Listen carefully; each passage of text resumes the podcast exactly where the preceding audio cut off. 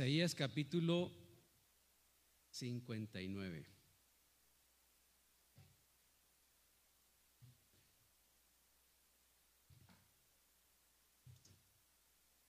¿Ven? ¿Lo tienen todos? Vamos a esperar que todo lo tienen ahí. Para los que están desde su casa, también, si tiene donde leer con nosotros este pasaje, ahí vamos a basarnos para la reflexión del día de hoy. Los días que nos quedan de este mes, pues está muy presente la idea o la celebración próxima de la Navidad y el final de este año 2023. Y son tiempos para compartir nuestra fe y reflexiones que tienen que ver con la salvación, el poder de Dios para librarnos del pecado y, todo lo que la gracia de Dios ofrece, ¿no? Así que vamos a hablar un poquito de eso en este capítulo 59 de Isaías, como siempre, eh, emocionados por la visita y la presencia de todos, también por los que desde su casa tienen la oportunidad de ver este, este mensaje ahora o después de ahora, algunos de nosotros después de este tiempo pues lo compartimos con nuestra familia, lo invitamos para que lo haga es el capítulo 59, creo que ya todos lo tienen. Dice el texto, la mano del Señor no es corta para salvar, ni sordo su oído para oír. La otra versión dice aquí, no se ha cortado la mano del Señor, ¿verdad? La, posiblemente la mayoría tiene esa versión.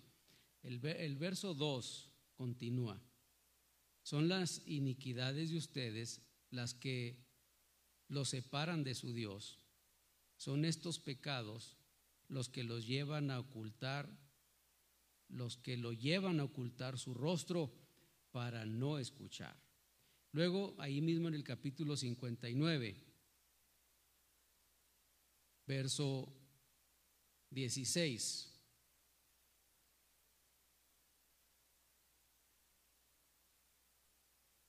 Hablando del Señor, dice el pasaje, lo ha visto y le ha asombrado ver que no hay nadie que intervenga. Por eso su propio brazo vendrá a salvarlos. Hasta ahí la lectura. Oramos, te damos gracias esta tarde, Señor, por tu grande misericordia, por tu amor, por tu provisión, mientras, Señor, permanecemos juntos escuchando esta reflexión como siempre te rogamos que tu palabra, Señor, actúe en nosotros. Trae salud, salvación, bienestar, arrepentimiento. Vuélvenos a ti. Bendice este tiempo, Señor, y glorifica tu nombre. Siempre oramos y te damos gracias en el nombre de Jesús. Amén. Pueden sentarse, hermanos. Muchas gracias.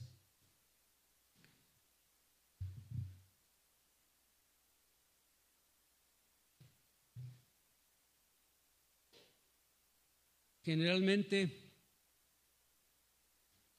tenemos el pensamiento, la idea de que Dios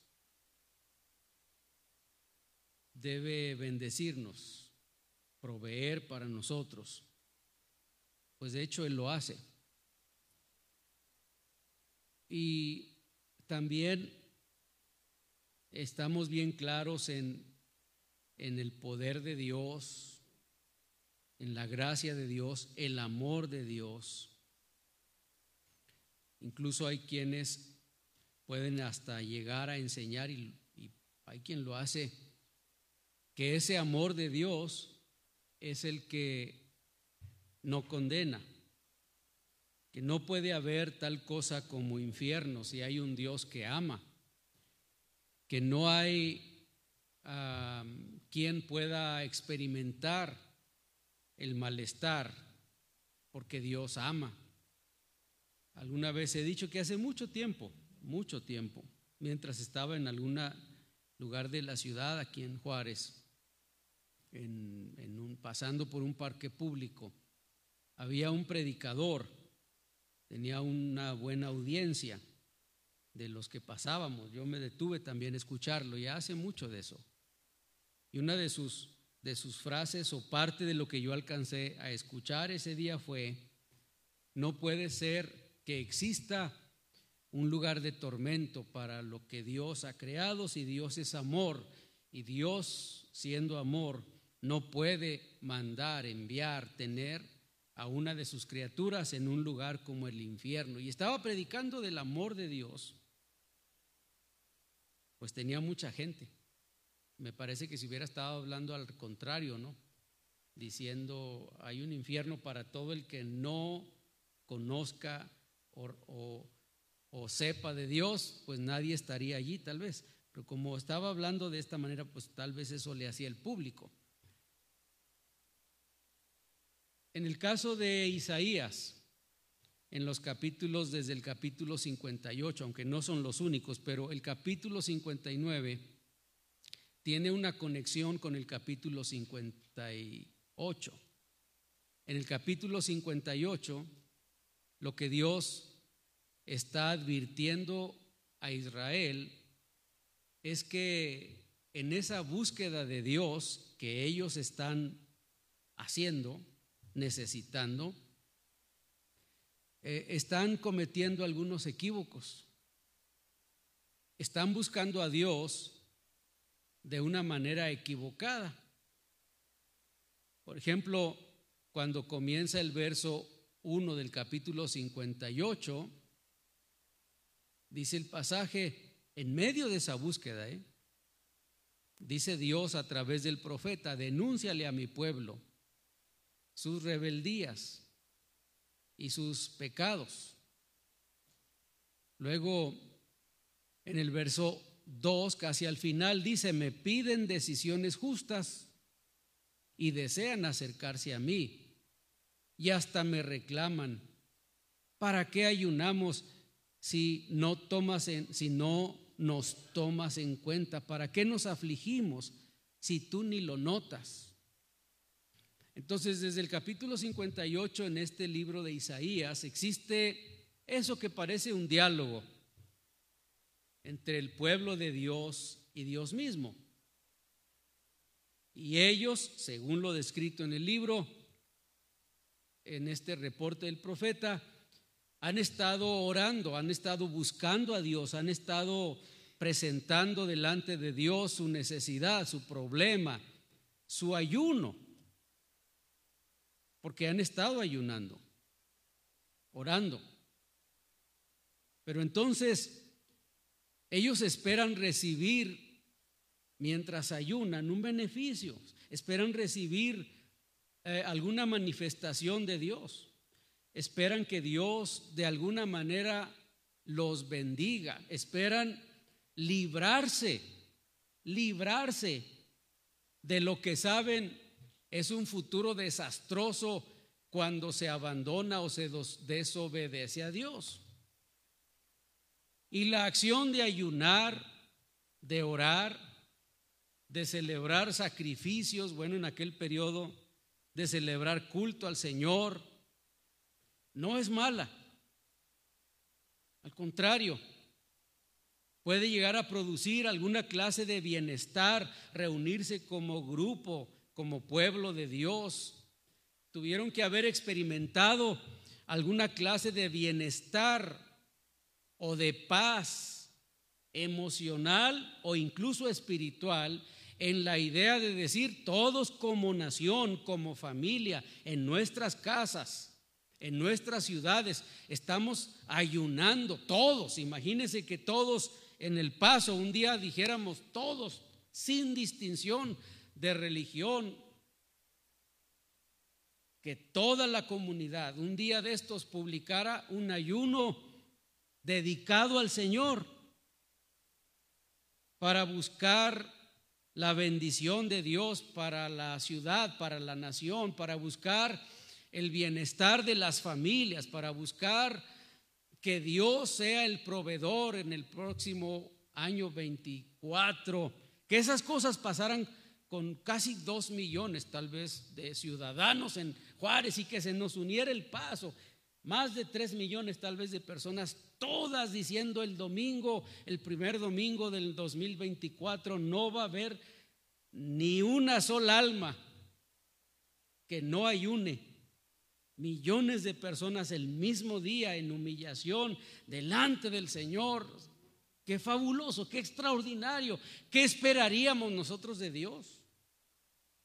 Estaríamos pensando, seguro que el Señor nos va a bendecir, seguro que nos va a contestar, seguro que lo haría, pues claro que lo haría. A Israel le contestó. Y la respuesta de Dios fue esa.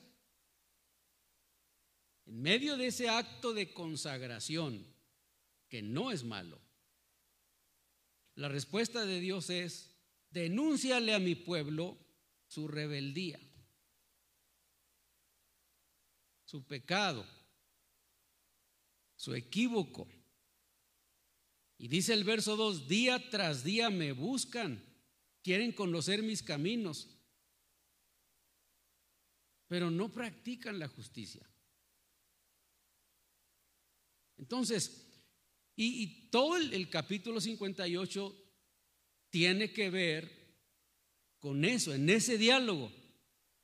Diles, háblales, diles que el ayuno que yo elegí es otro. No tiene que ver con una proclamación nacional y un acto de consagración que, vuelvo otra vez, es muy bueno. Deberíamos practicarlos. Pero al mismo tiempo, junto con su acto de consagración, había otros actos de rebeldía. A veces uno puede llegar a decir, pensar, esto que me está pasando, esta crisis, esta desgracia, esta cosa tan difícil de soportar, de tolerar, Lo voy a, soportar, a esperar en Dios. Que Dios me ayude, que Dios me fortalezca. Dios me va a sacar de este conflicto, Dios me va a bendecir al final de mis días, Dios me va a escuchar mi oración. Pero quién sabe si eso que estamos sufriendo o viviendo sea producto de dos cosas, de nuestra rebeldía y nosotros se lo atribuimos al Señor. Y vemos eso como el abrazo de Dios. Pero tal vez lo que Dios está tratando de decirnos es, no, yo no te estoy abrazando, es al revés. Te estoy tratando de enseñar que te estoy soltando de mi mano y por eso estas desgracias están cayendo sobre tu vida y tu familia, porque yo ya no quiero nada tener que ver contigo. Esa es la razón de, de tu desgracia, de tu enfermedad, de tu crisis. Es que no me entiendes. Es consecuencia de tus actos, de tu despego, de tu falta frente a mí. Pero a veces mi conciencia, mi corazón se equivoca tanto, me falta tanto discernimiento que tomo eso como, es mi Señor, mi Señor me está pasando por una prueba, pero Él me va a ayudar. No, Él no me va a ayudar, me está soltando. Y el Señor les habló duro. Les dice, lo que yo he elegido como acto de consagración es distinto. Es más bien que corten, que rompan con lo que el texto aquí o el reporte dice, son cadenas de injusticia. No son hilos, no son cordones, son cadenas. Son esclavos de su injusticia, son esclavos de sus actos. Correas, dice esta versión de yugo. Y derivado pues de esa idea, es que el capítulo 59 advierte el profeta esto. No, no se ha cortado la mano del Señor para salvar, ni Dios, es la idea, es sordo para oír o dejar de oír. ¿Sí? Su mano no se ha cortado. Esta versión traduce su mano no es corta. Son dos ideas semejantes, pero tienen cierta distinción. Una mano que se corta, pues ya no hay mano, ¿verdad? En una versión la idea es, su mano no se ha cortado. En la otra versión es, su mano no es corta, hablando de extensión, de hasta dónde puede llegar. Entonces, lo que descubrimos en este pasaje es, y derivado de lo que en el verso o en el capítulo 58 está presentando Dios a través del profeta, es que Dios no ha perdido ni el interés, ni la capacidad, ni el plan que tiene para salvarnos, para perdonarnos, para restaurarnos de nuestros actos, para volvernos a la condición de un hijo de Dios. Dios no ha perdido esa capacidad. Dios no la ha olvidado. Dios no se ha convertido en un ser cansado, que ya no tiene más que hacer, que perdió todos los recursos y que no hay otro plan y se acabó y no hay más que pueda hacer. No significa, eh, está diciendo el pasaje, Dios no ha sido superado por la cantidad de pecados o de equívocos o de desgracias o de, eh, de, personas rebelándose en contra de Él. Él no ha perdido en ningún sentido, así sea la humanidad entera, su gracia, su poder, su amor, su misericordia, su brazo para alcanzar al perdido sigue siendo más grande y más extenso. No se ha hecho más pequeño a través de los siglos y de los equívocos nuestros. Su brazo y su mano sigue extendida. No se ha cortado, no se ha retraído, no se ha quitado del medio para alcanzar y salvar al hombre. Él sigue siendo lo que es y sigue para cumplir el plan desde un principio. Él sigue siendo Dios. Su brazo para salvar, para bendecir, su oído para oír, no depende ni se mide por la economía, por la falla de los gobiernos, por los equívocos de los creyentes, por... Ah, la poca fuerza de una iglesia o por la fealdad o, por la condición espiritual de cualquiera de, los nuestros. No depende de nada de eso. Él sigue siendo Dios. Pero los que sí sufren somos nosotros. Entonces, en este capítulo 59 descubrimos que mientras que el interés de Dios, el plan de Dios es salvar al hombre de su condición, perdonar sus pecados, oír por lo que está pasando. Ese sigue siendo Dios. Según este capítulo, lo que impide esa salvación, lo que impide esa salvación, lo que impide que Él responda, no que oiga, pero que responda a la oración, es, en primer término, o en la primera idea que presenta el texto, es nuestro pecado no es Dios. No es el conflicto que es que Dios no es lo que creía yo. Tiene que ver con realmente quién soy yo, con mis actos. ¿Alguna vez, alguna vez usted ha reflexionado en esa idea de mi comportamiento? ¿Se ha puesto a pensar en cosas como cómo me porto, cómo vivo, cómo reacciono frente a los problemas de la vida, cómo vivo mi fe, cómo sirvo a Dios. ¿Alguna vez ha pensado en cosas como, pues ahí estoy el domingo y hasta doy? Y en la semana no me completo.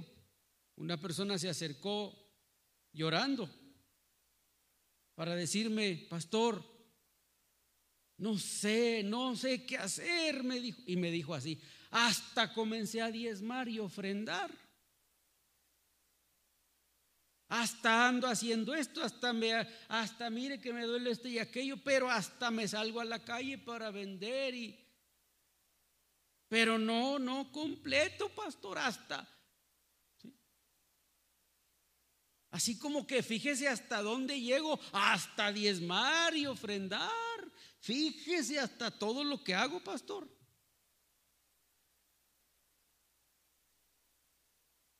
Y a veces nos pasan esas cosas. A Israel le pasó. Por eso en el, capítulo anterior dicen, hasta ayunamos y hasta lo buscamos todos los días y hacemos esto y esto y esto, pero a Dios ni le importa, Él ni nos oye, ni nos bendice, ni, ni provee y seguimos y seguimos. Él no lo hace. Otra persona mientras hablábamos porque en su casa ah, falleció alguien. Decía, ¿Y para qué tanto orar? Ni nos oyó. ¿Para qué? ¿Para qué tanto orar por... Y, me mencionó la lista de familiares en su casa que han muerto. ¿Para qué tanto? ¿Para qué? ¿Y para qué tanto venir? A esta tal, esta y otra persona. Tanto aquí vivieron y aquí dormían y hasta nos dejaron a nosotros por andar aquí en la iglesia. Aquí estaban siempre encerrados y siempre leyendo la Biblia. ¿Para qué tanto se murieron en esta y en esta y en esta condición? ¿Para qué?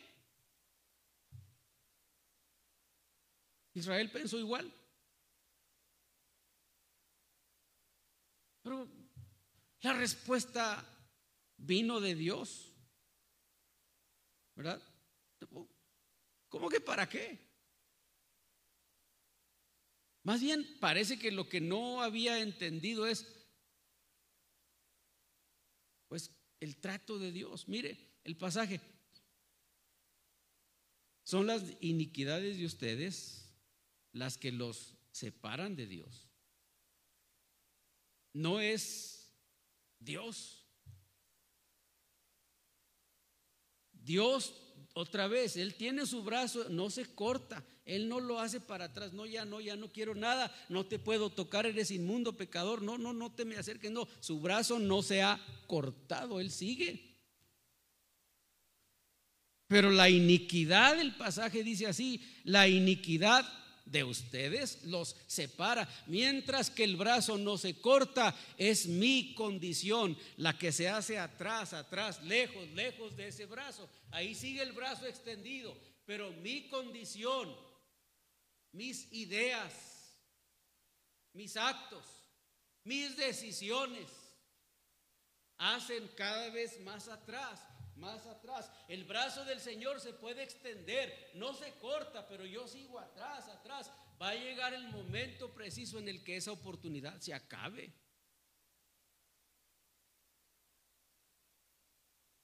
Y luego, después del verso 3 hasta el verso 8,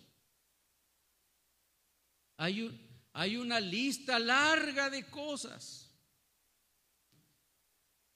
de un pueblo que está orando y ayunando y buscando a Dios todos los días, pero que al mismo tiempo, mire, tienen, dice el 3, las manos manchadas de sangre y los dedos manchados de iniquidad.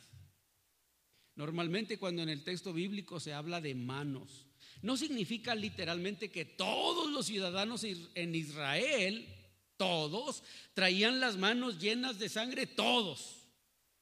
No es literal. Pero está diciendo que ese pueblo, mientras busca a Dios, mientras ora, mientras hace grandes esfuerzos por restaurar su relación con Dios, al mismo tiempo sus actos, sus acciones son impías.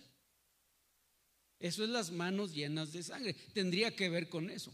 A lo mejor otras cosas en la lista, pero tiene, identifica eso. El comportamiento, las manos, porque es lo que se usa para trabajar. Casi todas las cosas, las acciones se usan las manos, ¿verdad? Para comer, para asearse, para vestirse, para expresarse también. Incluso eso, expresarse.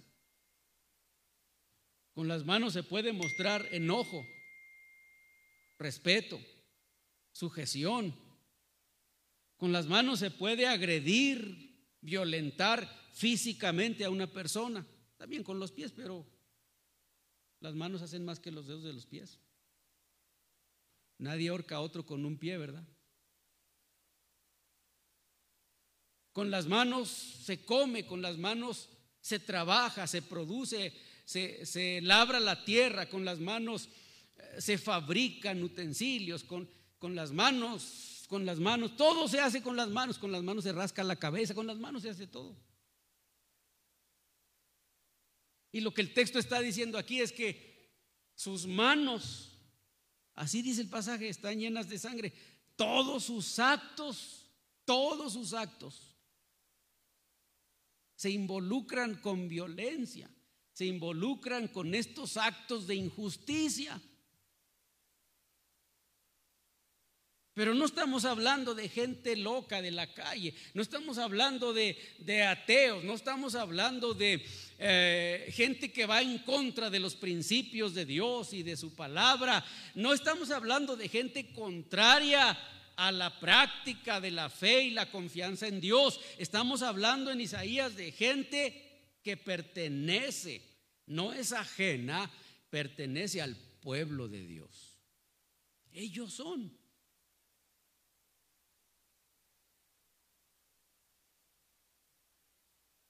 Y ahí hasta el, no, pues no leemos todos, ni explicamos todos o identificamos todos, pero son acciones comunes. Es como que lo escribieron ahorita apenas en la mañana. Dice el 4, nadie clama por justicia.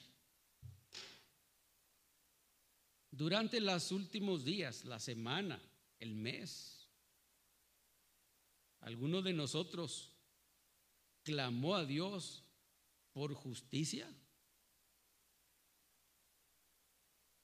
¿Para nosotros o para otros? Nadie va a un juicio, dice el texto, con integridad, porque se miente, se engaña. Los argumentos no son ciertos.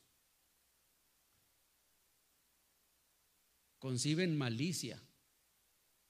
Pero eso no pasa aquí, ¿verdad, hermanos? Estamos hablando de otra iglesia. De otra, esta no. No, esta no.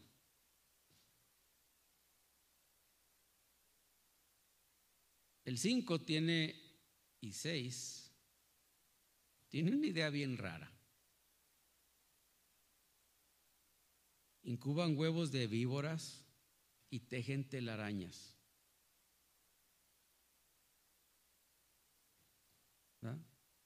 Que por sí pues es un animal, un animal inmundo.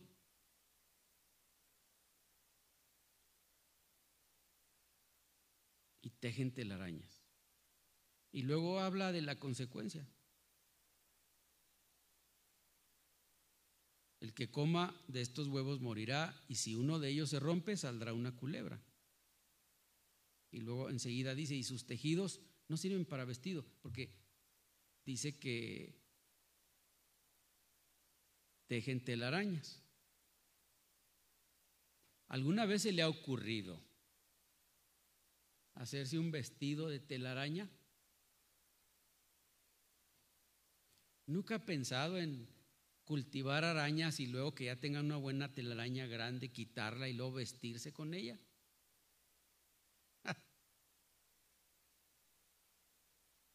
¿Cuánto puede aguantar eso? No se puede, ¿verdad? Y esa es la idea que él presenta. ¿O quién comería un huevo a sabiendas de que adentro está una víbora?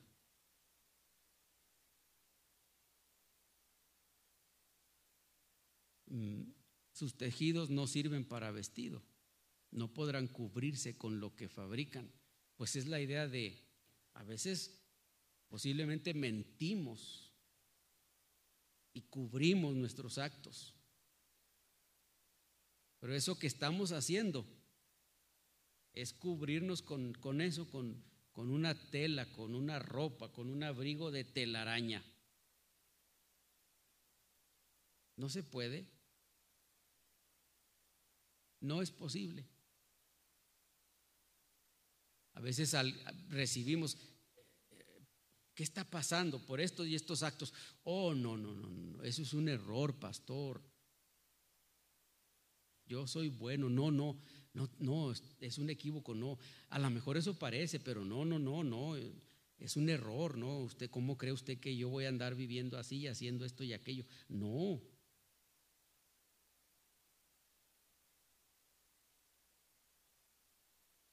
También habla de los pies que corren hacia el mal y bueno, ahí está, se apresura a la perversidad.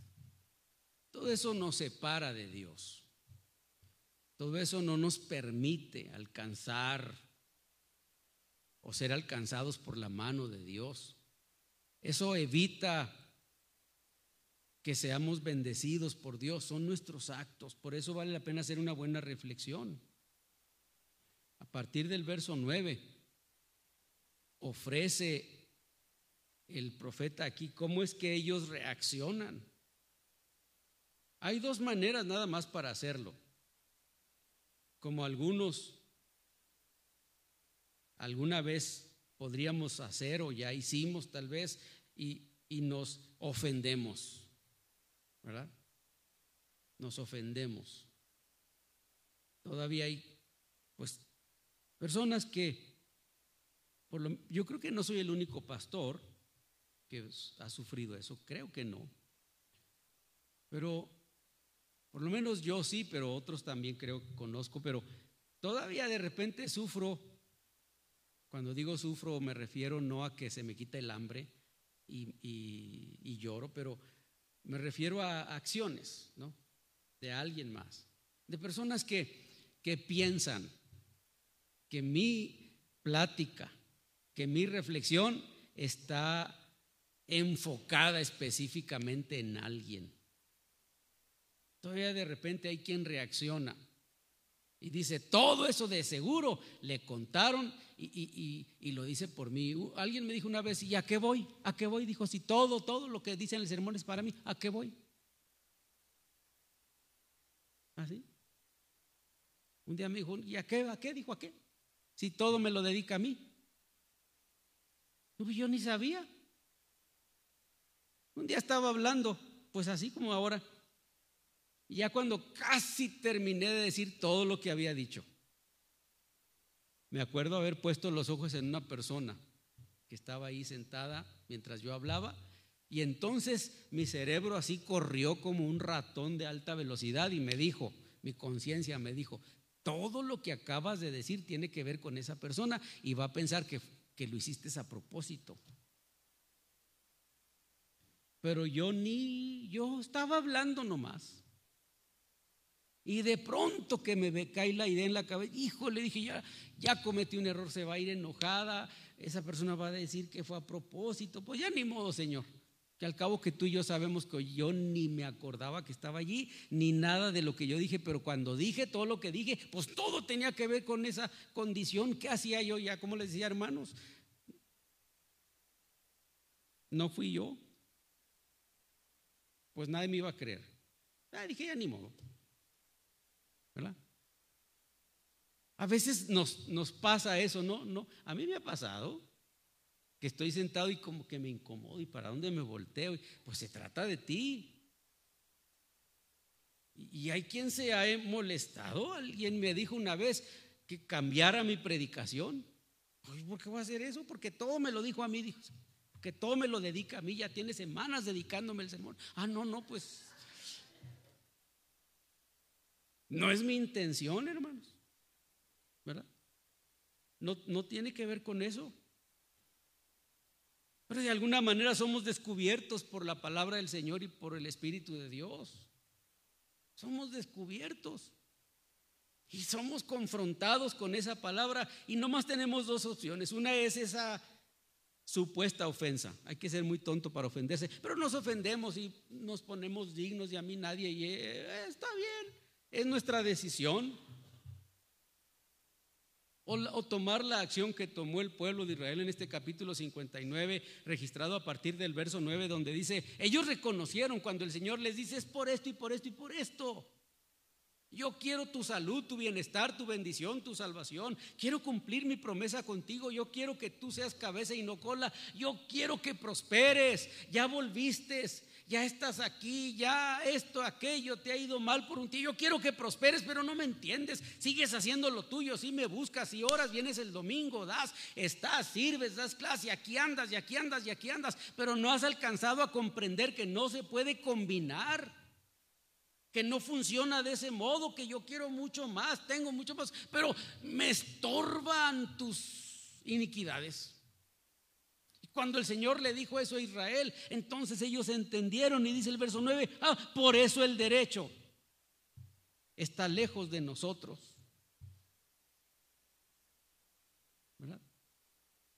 Es reconocer, es entender, es aceptar, es mi equívoco. Es mi condición, es mi terquedad, es mi pecado, es mi carne, es mi pensamiento, es, es eso que yo soy lo que me estorba. Por eso el derecho está lejos de nosotros y la justicia queda fuera de nuestro alcance. Esperábamos luz. Oramos y oramos y ayunamos y ayunamos y buscamos al Señor todos los días. Esperábamos luz, pero todo es tinieblas.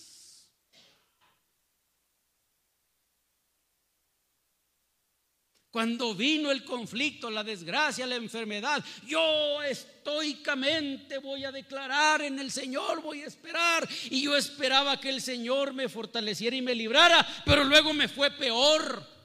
Pues sí, porque te equivocaste. Porque no, no, quieres, no quieres reconocer tus equívocos, no quieres, te has puesto terco, terca en que yo estoy bien, yo no estoy mal. Hay alguien que me dijo un día, yo no tengo por qué hacer las cosas como usted dice. ¿Por qué tiene que ser así? Pues si no soy yo el que las inventó. También yo quisiera que fueran de otro modo. Si a alguien le gusta la idea que fuera de otro modo, es a mí. Por eso el derecho está lejos de nosotros. Esperábamos luz, pero todo es tinieblas. Esperábamos claridad, pero andamos en densa oscuridad. Y luego el texto, mire cómo se identificaron. Ellos, están hablando de ellos. Ya no están hablando de Dios. En el 58 están diciendo, no, a él ni le importa. Lo buscamos y lo buscamos y le ofrecemos ayuno y hacemos y hacemos sacrificios y venimos al culto y damos y estamos y servimos. A él no le importa, él no nos ayuda, él no nos bendice, pero cuando el Señor les habló y entienden su condición, ahora no están hablando de a él no le importa, ahora están hablando, no, es cierto, el conflicto es nuestro y ellos se identifican a sí mismos y dicen con esos equívocos con esa oración, con esos actos de consagración, con ese ayuno, con esa búsqueda diaria de Dios, dicen, vamos palpando la pared como los ciegos, andamos a tientas como los que no tienen ojos, buscando a Dios. ¿Quién puede vivir así? ¿Quién?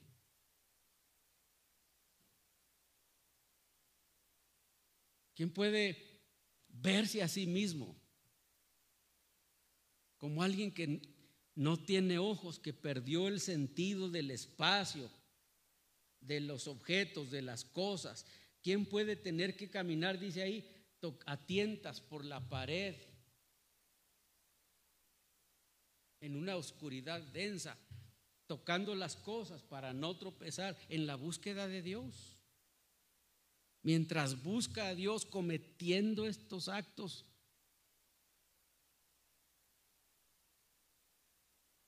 En pleno mediodía tropezamos como si fuera de noche. Teniendo fuerzas estamos como muertos. Todos nosotros gruñimos como osos, gemimos como palomas. Esperábamos la justicia y nos llegó la liberación. Y no llegó la liberación. Sigue lejos de nosotros y le dicen al Señor, tú sabes que son muchas nuestras rebeliones, nuestros pecados, nos acusan, nuestras rebeliones no nos dejan, conocemos nuestras iniquidades, hemos sido rebeldes. ¿Quién, dígame usted, quién ignora su condición? ¿Quién? ¿Quién puede decir, yo no sé qué tan rebelde soy? Yo no sé qué tantos actos de iniquidad he cometido, no sé, no, no estoy muy seguro. No sé yo, ¿qué tanto habré pecado? Pues no sé, no, sé, tendría que sentarme a pensar o a, no sé, a leer algún libro, que me, alguien que me orientara y me dijera, ¿cómo me evalúo? ¿Usted cree? Un borracho no dice, pues no sé qué tan borracho seré del 1 al 10. Pues yo soy borracho 1.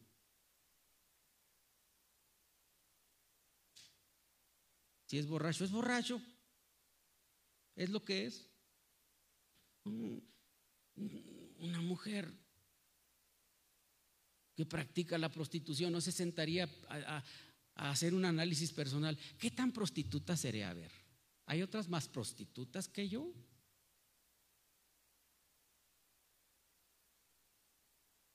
¿Verdad que no? ¿Qué tan mentiroso? Ah, no soy tanto, hay otros que dicen mentiras más grandes.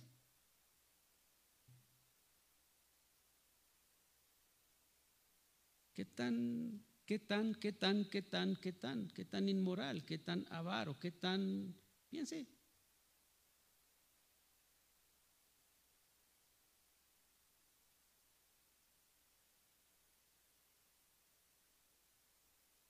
¿A quién le hablaríamos para decirle, ayúdeme a hacer un análisis? ¿De qué? Pues de mis pecados, porque fíjese que ando medio confundido.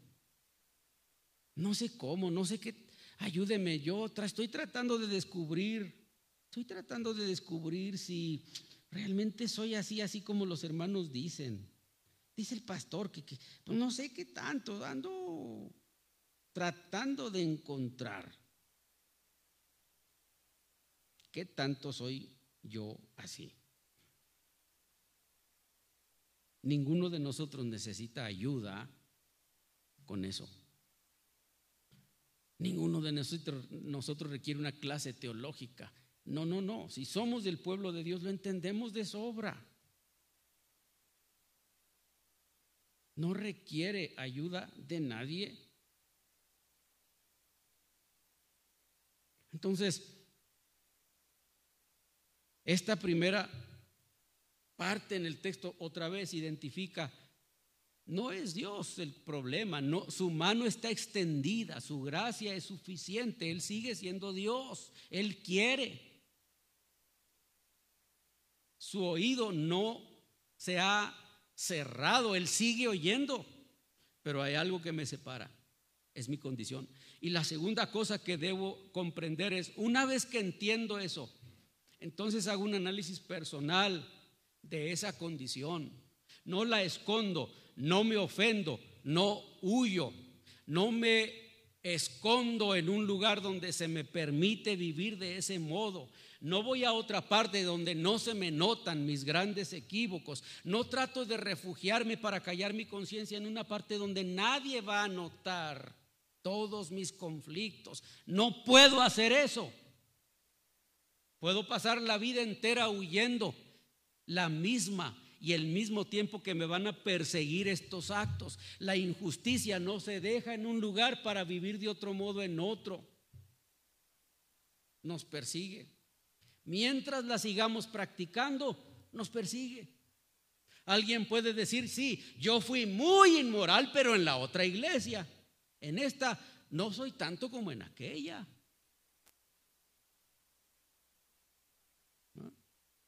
Sigue siendo. Oye, yo le pegué al pastor y le di patadas a un diácono y quemé un salón, pero aquí, aquí ni he hecho nada, pastor. Me han dado ganas, pero aquí no he hecho nada. Así no funciona. Así no funciona. Es necesario hacer una reflexión, un acto de contrición, de arrepentimiento personal, de análisis personal. Así vivo, así soy, así estoy. Y la última cosa es que cuando esto entra en acción, cuando entiendo, identifico Dios, tú eres Dios, tú soy yo. El problema es que no puedo con mis actos, con mi conciencia y todo lo demás. Entonces, dice el verso 15 casi al final, el Señor lo ha visto. Él ve todo, Él sabe todo. Él ha visto la iniquidad, Él ve la necesidad, Él ve las ganas con las que nosotros le rogamos, Él, Él conoce de las lágrimas, Él sabe que si pudiéramos gritaríamos todos los días para que resolviera nuestra condición. Lo ha visto todo, dice el Señor. Ha visto nuestra oración, ha visto nuestra condición, pero también ve cuando el hombre hace ese acto de contrición cuando tiene esa conciencia espiritual y dice, sí, estoy mal. Necesito la respuesta de Dios. El Señor lo ha visto todo y le ha disgustado ver que no hay justicia alguna. Ha visto y se ha asombrado que no hay nadie que intervenga. Por eso, su propio brazo vendrá a salvarlos.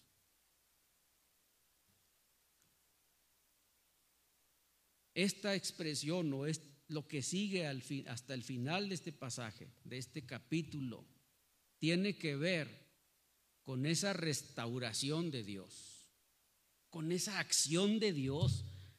Porque ¿quién puede? Dígame usted quién puede. ¿Quién va a poder salvarnos de nuestros pecados? ¿Quién va a poder restaurarnos? ¿Quién va a podernos convencer? no hay grupo,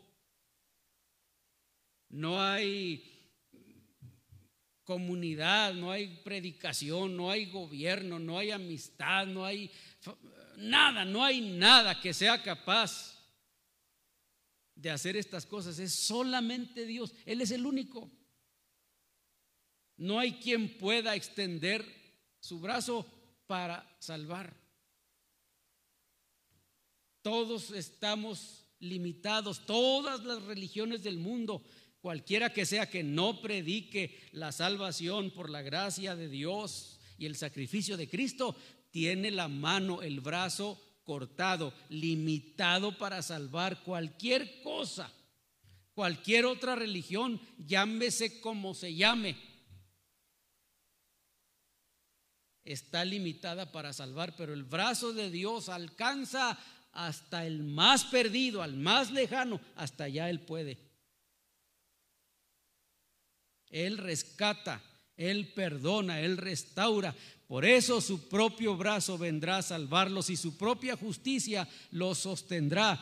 Se pondrá la justicia como coraza y se cubrirá la cabeza con el casco de la salvación. Se vestirá con ropas de venganza y se envolverá en el manto de sus celos. Les pagará según sus obras y las costas lejanas le dará, a las costas lejanas dará su merecido. El verso 20, el redentor vendrá a Sión, vendrá a todos los de Jacob, los que se arrepientan de su rebeldía, afirma el Señor. Y en cuanto a mí, dice el Señor, este es mi pacto con ellos, mi espíritu que está sobre ti y mis palabras que he puesto en tus labios no se apartarán más de ti, ni de tus hijos, ni de tus descendientes desde ahora y para siempre, dice el Señor. Mi espíritu lo pondré sobre ellos, alcanzaré con mi brazo y entonces sí, hermano no habrá forma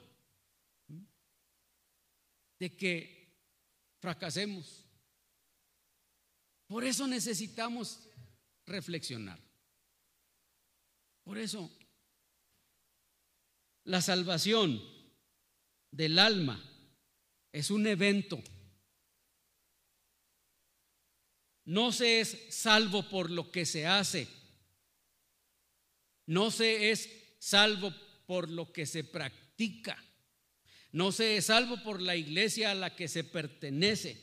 No se es salvo porque se abandonan los actos de injusticia voluntariamente de vez en cuando. No se es salvo porque la moral me alcanza para ser mejor que otros. Se es salvo única y exclusivamente porque el brazo de Jehová me alcanza. Esa es la única razón y no existe otra. Porque su brazo me alcanzó porque su brazo me alcanzó y se posó sobre mí y me sacó, me rescató. Esa es la única razón. Y es un evento en la vida, es una experiencia. Por eso a todos cuando vienen conmigo en cualquier momento pregunto, cuéntame de ese día. Dime cómo pasó, porque hay un cuando me puse zapatos, cuando me corté el cabello, cuando me peiné, cuando me casé, cuando me enfermé, cuando nací, cuando me enojé, cuando me contenté, cuando, cuando llovió, cuando nevó, cuando compré, cuando perdí, cuando trabajé, cuando me pagaron, cuando me cansé, cuando fui de vacaciones, cuando entré, cuando salí, cuando abrí, cuando cerré, cuando dormí, cuando desperté en la vida, todo es un cuando y es incluye cuando fui alcanzado por la gracia de Dios, cuando el Señor me salvó. ¿Quién puede olvidar eso? Su brazo sigue extendido para salvar. Después hace todo lo demás. Y si debajo de ese brazo me toca enfrentar la peor crisis de mi vida, pero debajo de ese brazo no le hace.